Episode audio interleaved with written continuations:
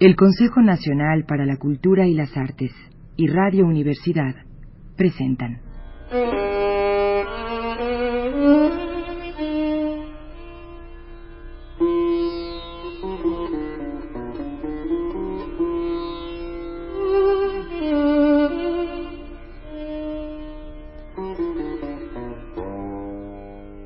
La llave del tiempo.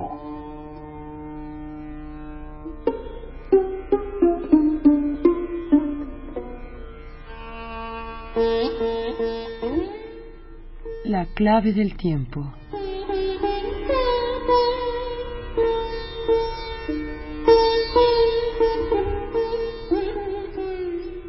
La nave del tiempo.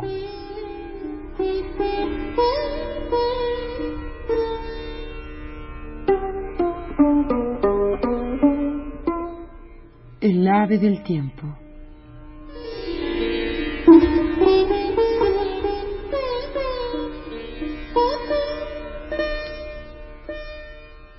Siddhartha. de Hermann Hesse.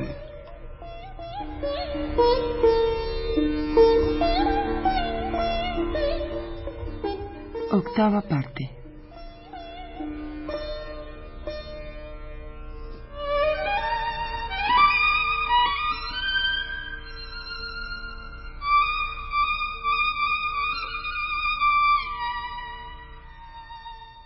Sansara.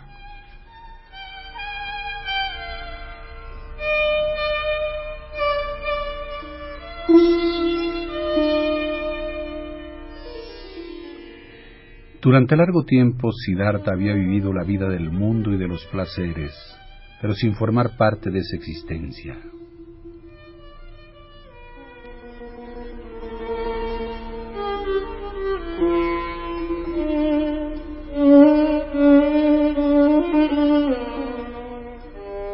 Se le habían despertado los sentidos que adormeció en los ardientes años de Samana. Había probado la riqueza, voluptuosidad, el poder.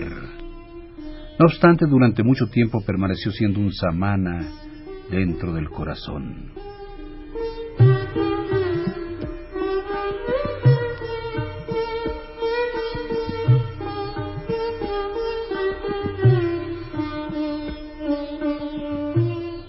Se dio cuenta de ello la misma Kamala, la inteligente. La vida de Siddhartha seguía estando presidida por tres cosas. Pensar, esperar y ayunar.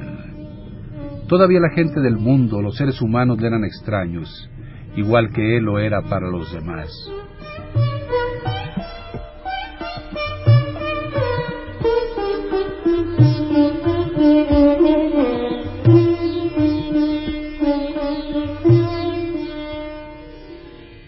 Los años pasaban y Siddhartha, rodeado de bienestar, apenas se daba cuenta. Se había hecho rico. Ya poseía su propia casa con los correspondientes criados y un jardín en las afueras de la ciudad junto al río. La gente le quería. Le iban a ver cuando necesitaban dinero o consejos. Pero a excepción de Kamala, nadie consiguió ser su amigo íntimo.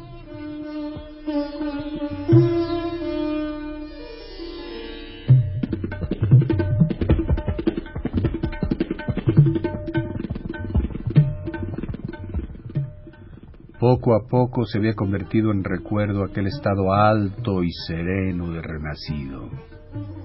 El que sintió en su juventud, días después del sermón de Gotama y de la separación de Govinda. Aquella esperanza expectante, aquel orgullo de soledad sin profesores ni doctrinas, aquella disposición dócil a oír la voz divina en su propio interior. Todo fue pasajero. La fuente sagrada murmuraba en la lejanía y con voz muy débil, la que antes estuvo muy cerca, en su propio interior. Sin embargo, le había quedado todavía mucho de lo que aprendió de los samanas, de Gotama, de su padre el Brahman, la vida moderada, el placer de pensar, las horas de meditación, el conocer secretamente el yo, el eterno yo, que no es cuerpo ni conciencia.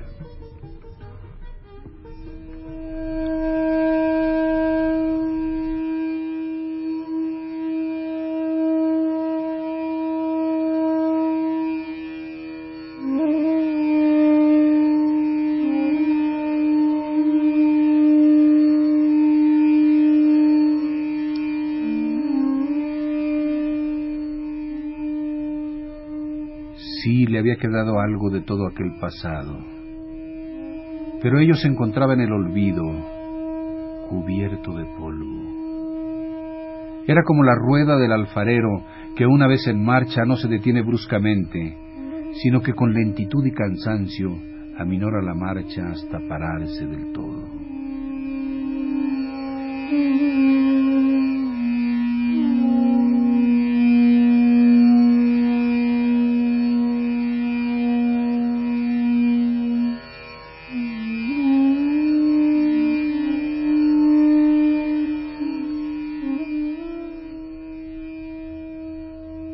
El alma de Siddhartha la rueda del ascetismo, de la reflexión, había girado durante mucho tiempo.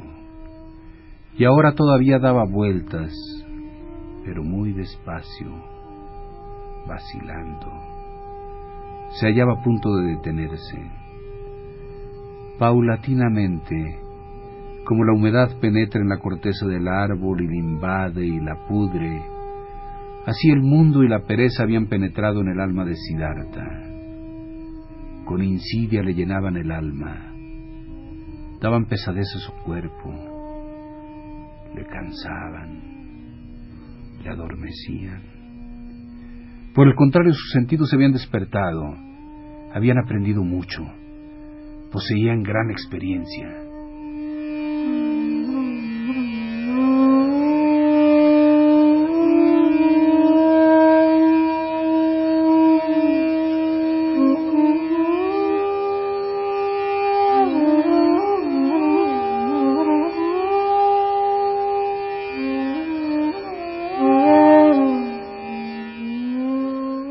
Siddhartha había aprendido a comerciar, a ejercitar su poder sobre las personas, a divertirse con una mujer.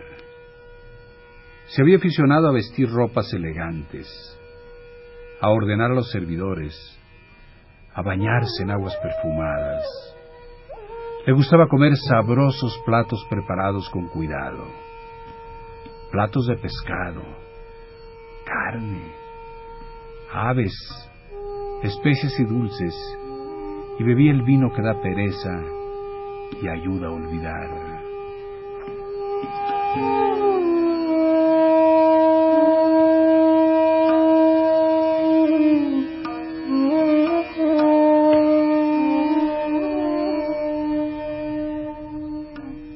Había progresado en el juego de los dados, en el tablero de ajedrez, en el saber mirar a las bailarinas.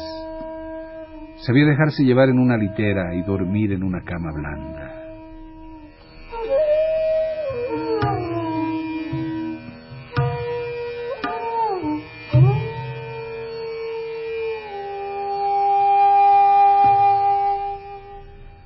Pero aún se sentía diferente o superior a los demás. Siempre los observaba con un poco de ironía y desprecio precisamente con ese desdén que siente un samana por la gente de mundo. Cuando Kamaswami se encontraba enfermo, cuando le perseguían las preocupaciones de los negocios, Siddhartha siempre le lanzaba una mirada burlona. Solo que lentamente, sin que se notara en el continuo ritmo de las cosechas y estaciones de lluvia, su ironía se había cansado. Su superioridad había conseguido calmarse.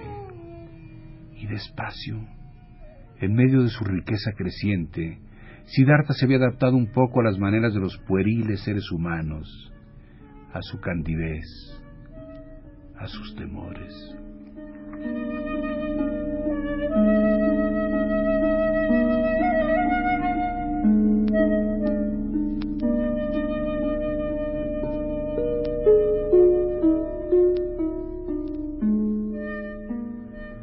Y sin embargo los envidiaba.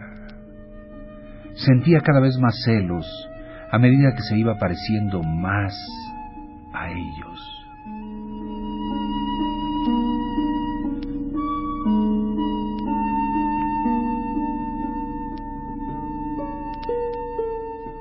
Codiciaba lo único que a él le faltaba y que los hombres tenían, la importancia que lograban dar a su existencia, la pasión de sus alegrías y temores, la dulzura inquietante y la felicidad de sus amoríos.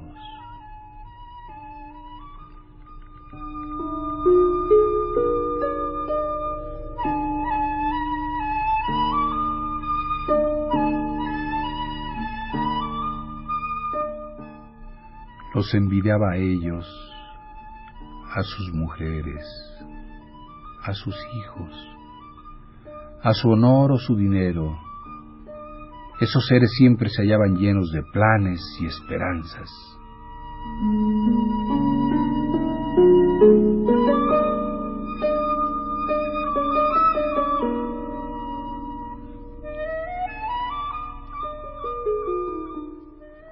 Pero precisamente era eso lo que no conseguía disimular, esa alegría y necedad infantiles.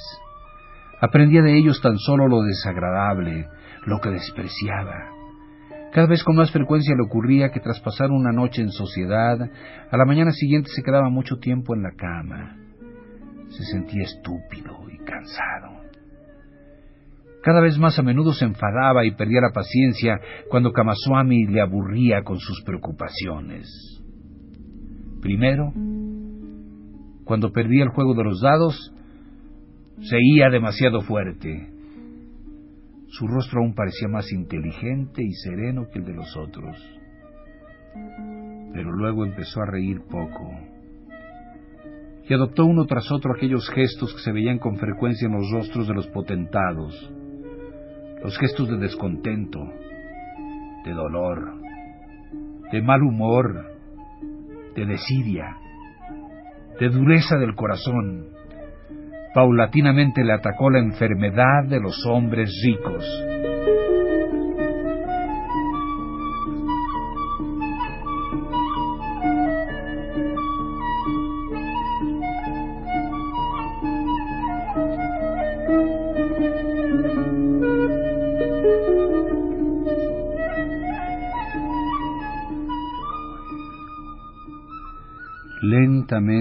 Cansancio cubría a como un velo, como una niebla fina, cada día un poco más turbia, cada año algo más pesada.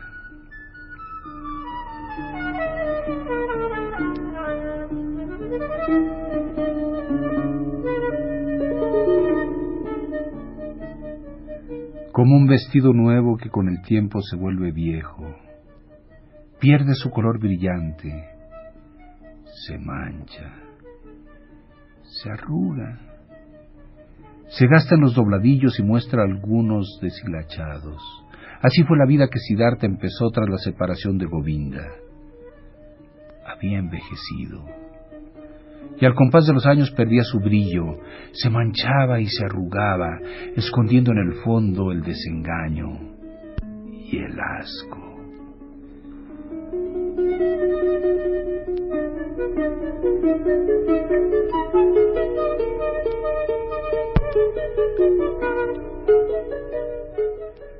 Siddhartha no lo advertía. Solo notaba que aquella voz clara y segura de su interior la que le acompañó en los tiempos de brillantez desde que se despertara, habíase silenciado ahora.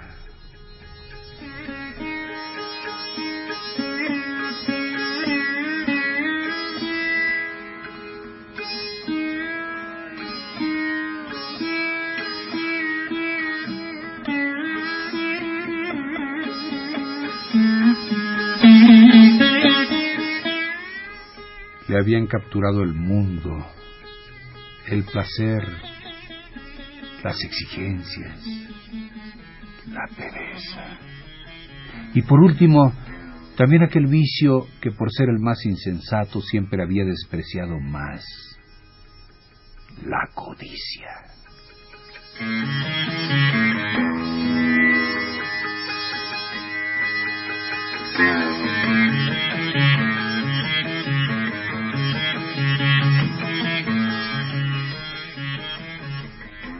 Fin las ansias de posesión y de riqueza se habían apoderado de Siddhartha. Ya no era un juego, sino una carga y una cadena.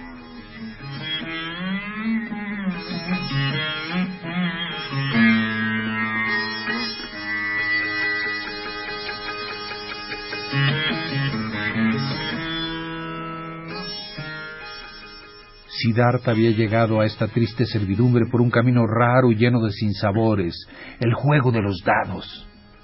Desde el momento en que su corazón dejó de ser el de un samana, empezó a jugar por dinero y por objetos valiosos, con pasión, con furia creciente. Era el mismo juego que antes había considerado entre sonrisas e ironías, como una costumbre más de los seres humanos.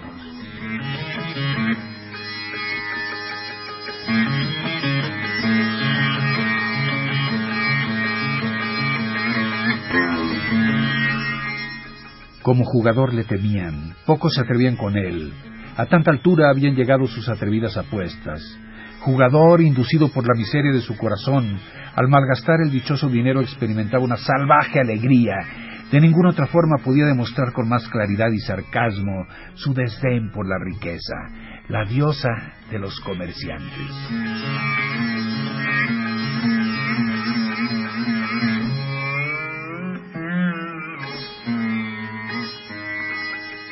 Así pues jugaba mucho y sin miramientos, se odiaba a sí mismo, se burlaba del dinero, ganaba a miles, perdía a millares, disipaba el dinero, las joyas, una casa de campo y volvía a resarcirse. Y volvía a perder.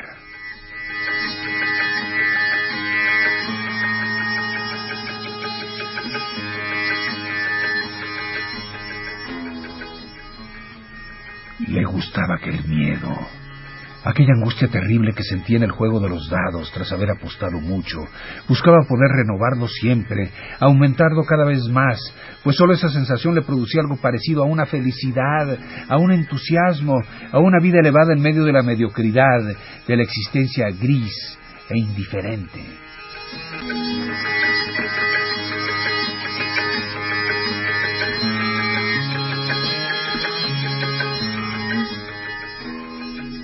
Y después de una gran pérdida buscaba nuevas riquezas, hacía los negocios con más diligencia, obligaba a saldar las deudas con más severidad, pues quería seguir jugando, malgastando, demostrando su desprecio por el dinero, mas cuando le iba mal en el juego, perdía la tranquilidad, agotaba su paciencia contra los mendigos, ya no poseía el placer de regalar ni de prestar como antes.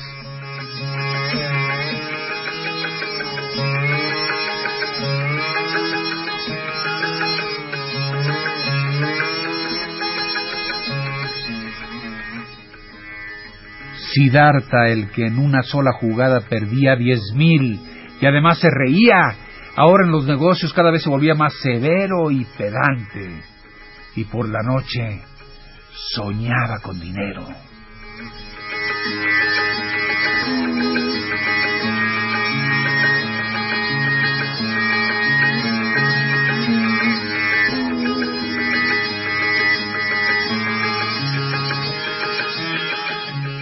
Siddhartha huía cada vez que se despertaba en ese espantoso letargo.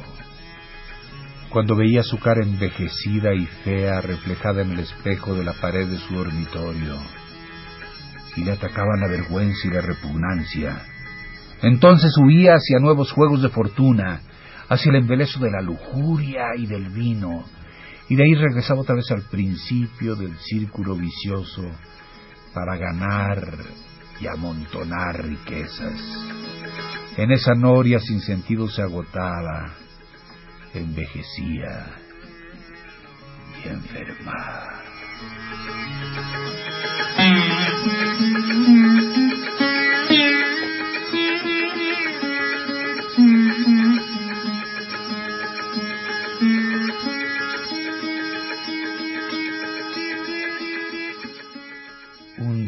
Tuvo un sueño fatídico. Había pasado las horas de la tarde con Kamala en el hermoso parque. Se habían sentado bajo los árboles a conversar. Kamala pronunció palabras melancólicas, detrás de las que se escondía la tristeza y el cansancio. Le había rogado que le hablara de Gotama, y no se cansó de escuchar sobre la pureza de la mirada del Buda, la bella tranquilidad de sus labios, la bondad de su sonrisa, la paz de su andar.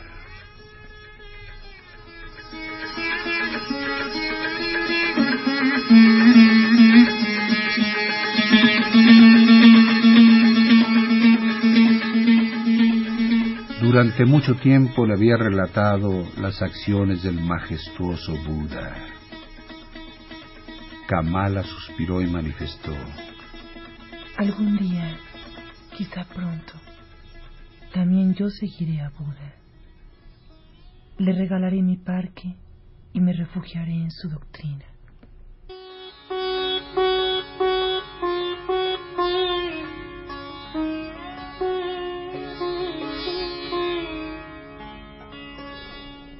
Sin embargo, volvió después a seducir a Siddhartha en el juego del amor. Le cautivó con vehemencia dolorosa, entre mordiscos y lágrimas, como si quisiera exprimir una vez más la última y dulce gota de ese placer vano y pasajero.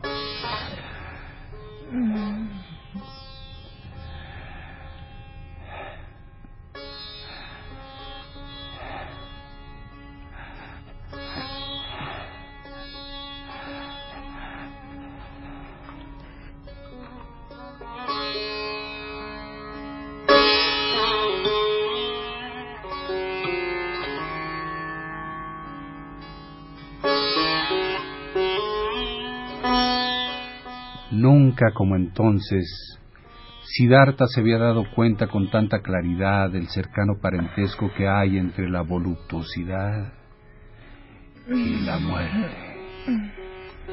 Entonces sentóse junto a Kamala, su cara junto a la de ella. Bajó sus ojos y cerca de los labios había notado un trazo inquietante, más diáfano que nunca, como una escritura de finas líneas, de leves arrugas, un alfabeto que recordaba el otoño y la vejez. Igual que había notado Siddhartha alguna cana en sus cabellos negros, a pesar de que solo tenía cuarenta años. El cansancio escribía ya en el rostro de Kamala. Era la fatiga de un largo camino sin objetivo concreto. El agotamiento que llevaba consigo el principio de la decadencia y un temor escondido, todavía no muy pronunciado, quizá ni siquiera conocido, el temor a la vejez, al otoño, a la muerte.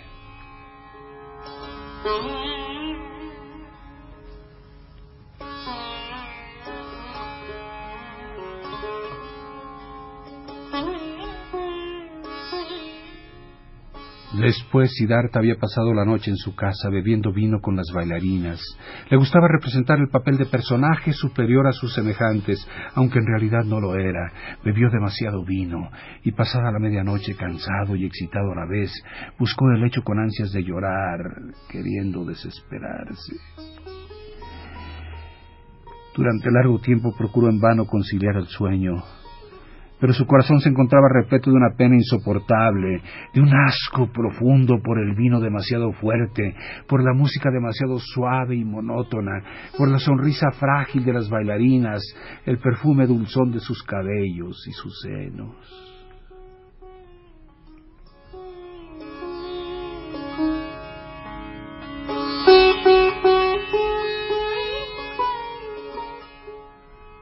Obstante, lo que más le repelía era su propia persona, su pelo perfumado, su boca con olor a alcohol, su piel cansada, marchita, deshidratada.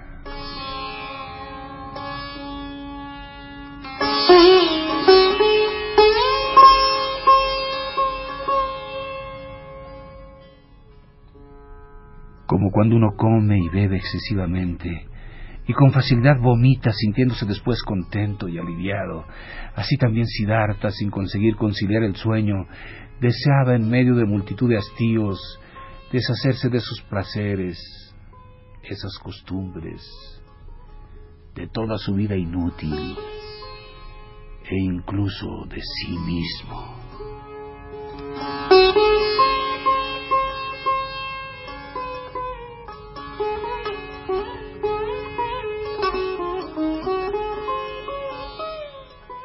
Por fin al amanecer, cuando la vida empezaba a desperezarse en la calle, en su ciudad, consiguió dormirse. Poco después tuvo un sueño. Era así.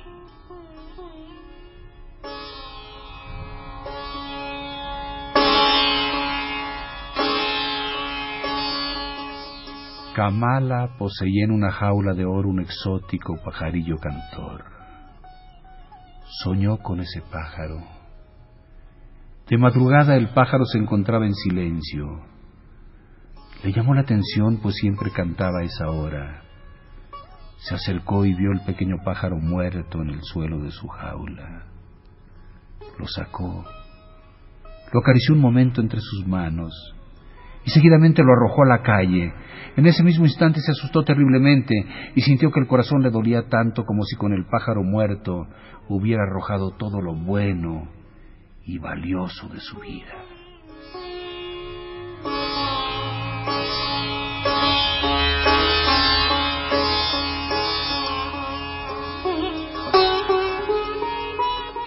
Al despertarse del sueño le invadió una profunda tristeza. Le pareció sin valor y sin sentido toda su vida pasada.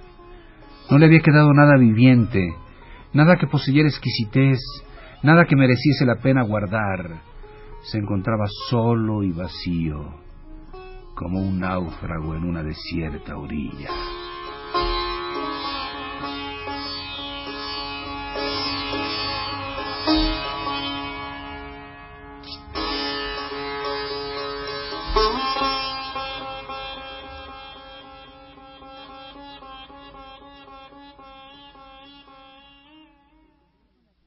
El Consejo Nacional para la Cultura y las Artes y Radio Universidad presentaron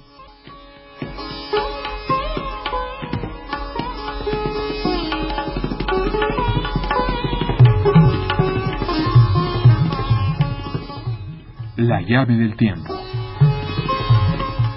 La clave del tiempo. La nave del tiempo. El ave del tiempo.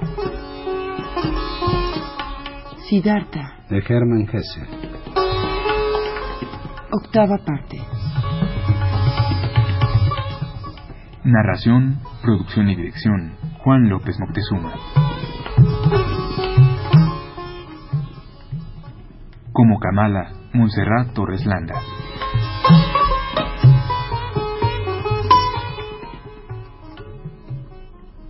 Musicalización, Manuel Díaz Suástegui. Realización técnica, Carlos Montaño. Programa dedicado a Víctor Flores Olea con afecto.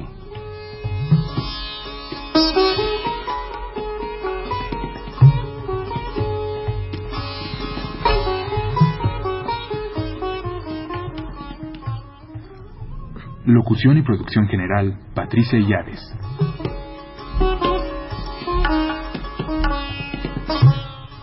Locutor Homero Bazán Longi.